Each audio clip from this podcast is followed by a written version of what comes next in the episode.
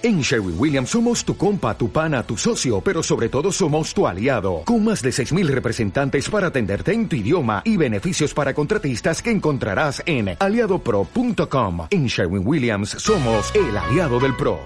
Nos ponemos metas a diario, pero ¿cuántas de estas las llevamos a cabo? Quizá por falta de tiempo o interés. No les miento, también pasaba por eso y quise hacer un cambio, ponerme de pie y iniciar algo distinto.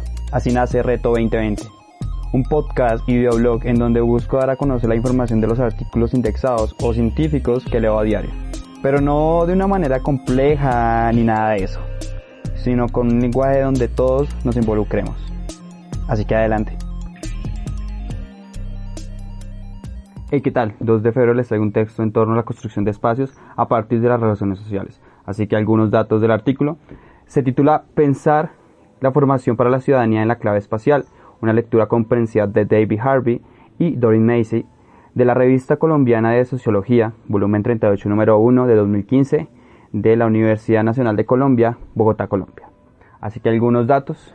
Lo que hace el investigador es partir el artículo en dos partes. La primera, mostrarnos acerca de cómo las teorías o los textos o artículos citados que, de dos autores, que es David Harvey y Doris Macy, en torno a la construcción de los espacios a partir de las relaciones sociales y cómo esto genera unos imaginarios. La segunda parte es en torno a cómo se han aplicado estas teorías en una escuela de primaria y bachillerato de aquí del país. Y pues a cómo, cómo se evidenciaron ciertos cambios o arrojaron resultados.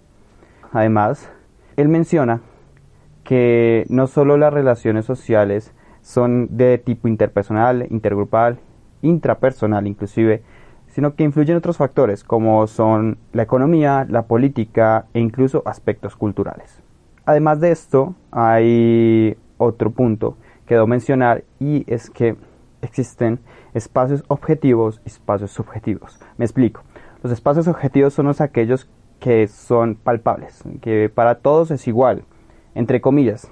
Me refiero a una calle, un restaurante, la escuela. Sin embargo, hay otro aspecto que es el subjetivo y esa es la construcción que hace cada persona a partir de los espacios según sus experiencias. Y claro, él dice que esto está en permanente conflicto porque no es lo mismo una visión de lo que yo tenga de cierto espacio a lo que tenga otra persona y esto varía y también va en permanente choque. También hay unos aspectos más técnicos que nos muestra que, sin embargo, para muchas personas los espacios simplemente se reducen a el tipo de producción o la economía que se genera y cómo hay una comunicación entre lo local y lo global.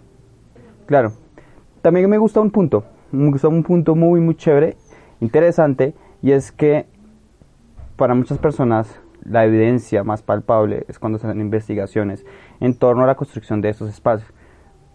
Pero dice que no debemos dejar a un lado las expresiones artísticas porque son una evidencia, un documento palpable de cómo, fueron, de cómo se dan los cambios o la mutabilidad entre las personas de cada época. Entonces me gusta porque dice que debe haber una interdisciplinariedad en torno a las investigaciones.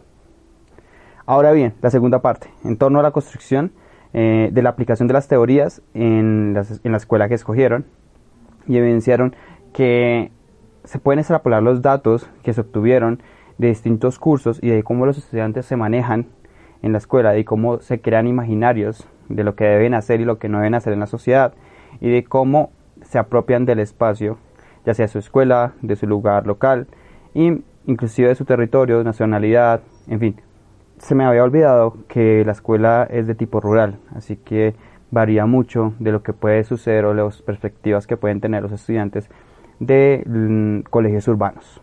Ya por último y para terminar, creo que es necesario plantearse este tipo de preguntas o este tipo de investigaciones para comprender cuáles son las dinámicas o los cambios que están generando en los últimos años y cómo esto afecta no solo la formación de los futuros ciudadanos, sino también de cuál es la visión que tienen sobre su propio territorio. Así que espero les haya gustado, ya saben, den like, suscríbanse, comenten y nos vemos mañana.